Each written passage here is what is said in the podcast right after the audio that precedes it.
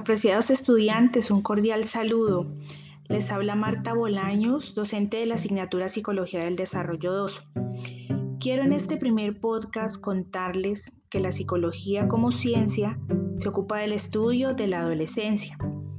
Eh, la psicología del desarrollo entonces es un área de conocimiento específico que aborda la comprensión de los cambios, del progreso y la formación de diversos procesos psicológicos durante el transcurso de la vida. Se ocupa de estudiar esos cambios que ocurren, en este caso, relacionado con nuestro curso, pues estarían eh, todos esos cambios eh, que ocurren en la adolescencia.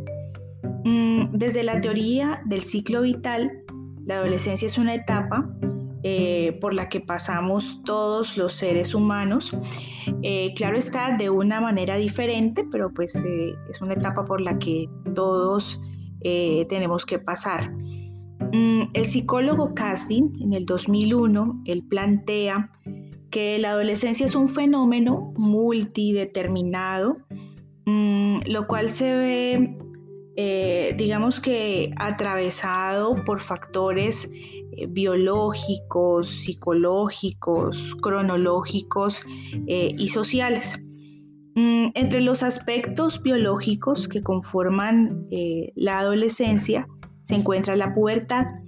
En nuestra clase vamos a darnos cuenta cómo la pubertad es definida y entendida por varios autores como parte y, como un factor desencadenante de la adolescencia.